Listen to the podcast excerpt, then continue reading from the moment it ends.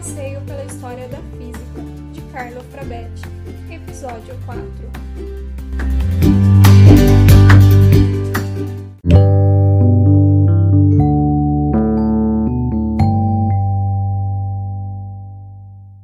Depois de comer, Alice desabou na cama com o livro do anão.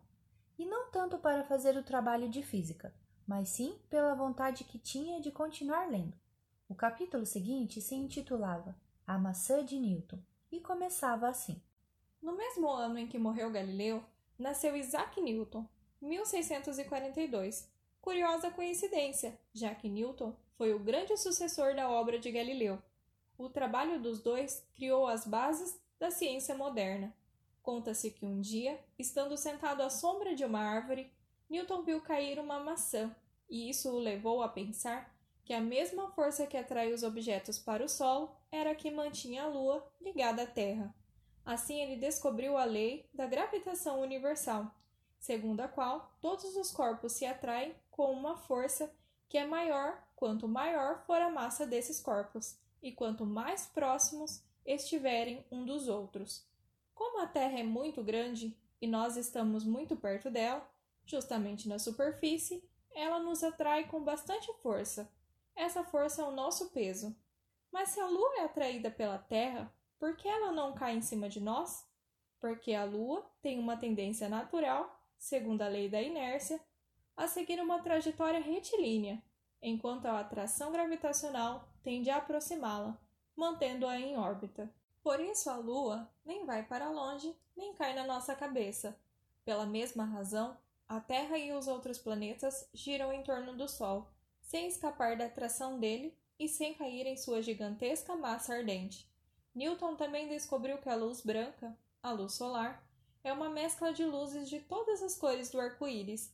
Comprovou isso ao decompor um raio de luz, fazendo-o passar através de um prisma de vidro e obtendo dessa forma um pequeno arco-íris sobre a parede de seu laboratório. Ele também se destacou na matemática e, junto com Leibniz, descobriu o cálculo infinitesimal. Entre os estudantes, o binômio de Newton é quase tão famoso quanto o teorema de Pitágoras. Na vida particular, Newton foi tão esquisito e solitário quanto genial em suas atividades científicas.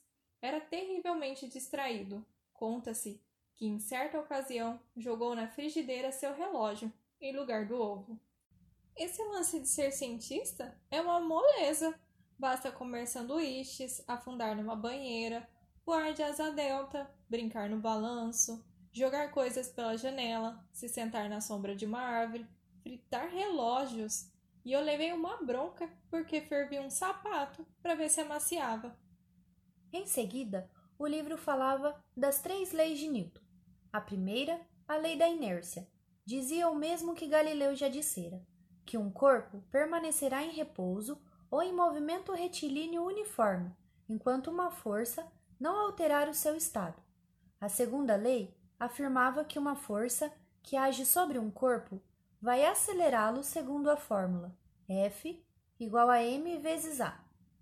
E a terceira lei de Newton, também conhecida como o princípio da ação e reação, dizia que, se um corpo A exercer uma força sobre um corpo B, este exercerá sobre A outra ação igual e em sentido contrário. Alice não entendeu a segunda lei, mas a terceira lhe arrancou uma sonora gargalhada. Ou seja, se eu der um pontapé numa bola, a bola reage dando um pontapé em mim. Pura doideira! A menina lamentou não ter pedido ao anão seu número de telefone para ligar para ele e comentar sobre essa lei de Newton.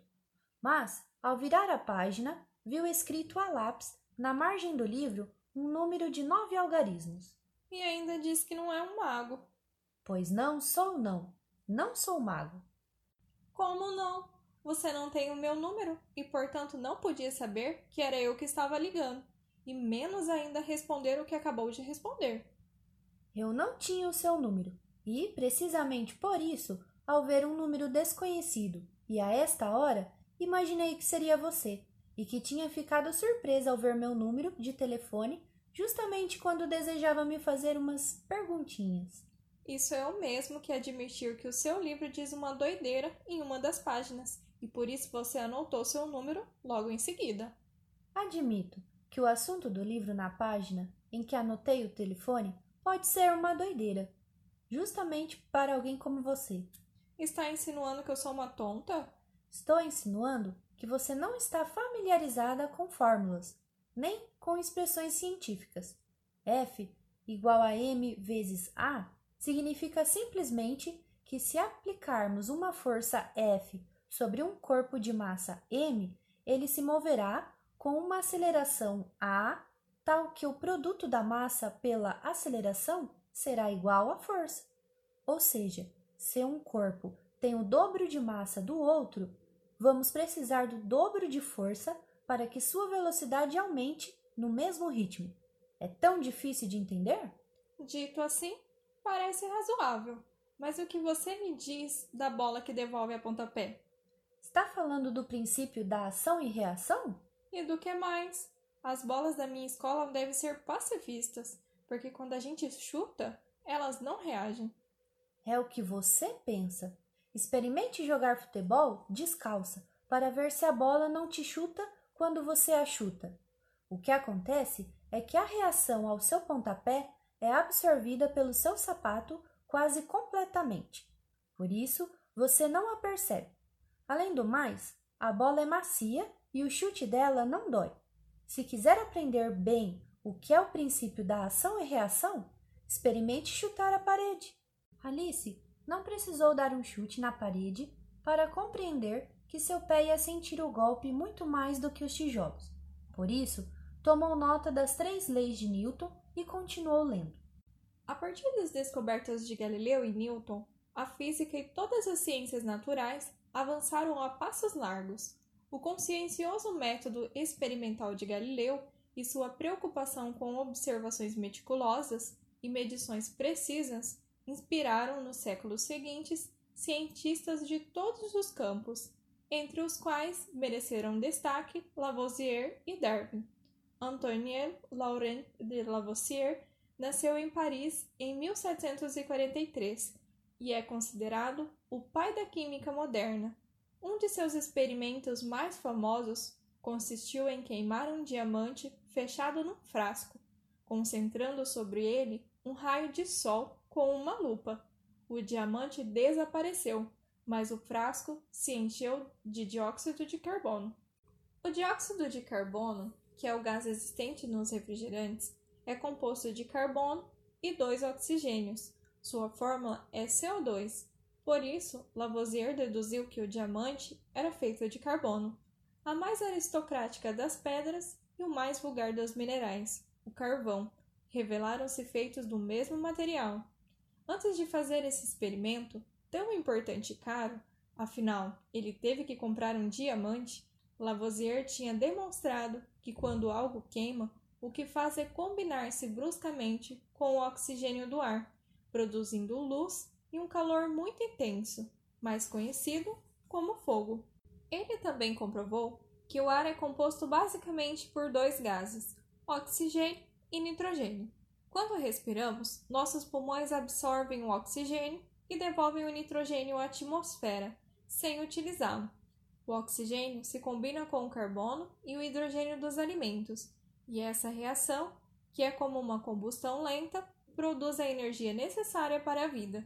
Lavoisier descobriu que somos como estufas de baixa intensidade, pois só alcançamos uma temperatura de 36,5 graus Celsius, ou um pouco mais, se tivermos febre.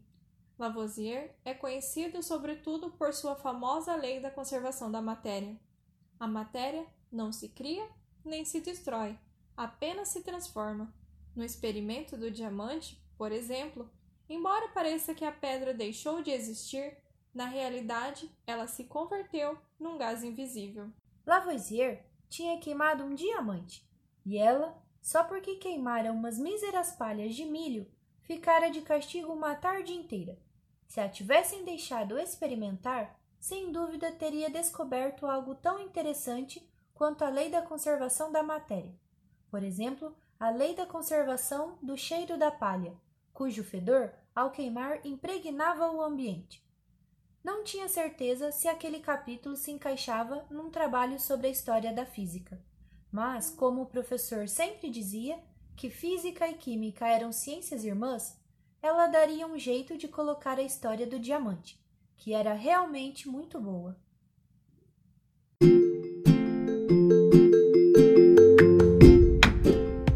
Essa foi a história de hoje. Esperamos vocês na próxima quarta-feira para a continuação, episódio 5. E não se esqueçam de curtir e compartilhar com seus amiguinhos. tchau. tchau! tchau.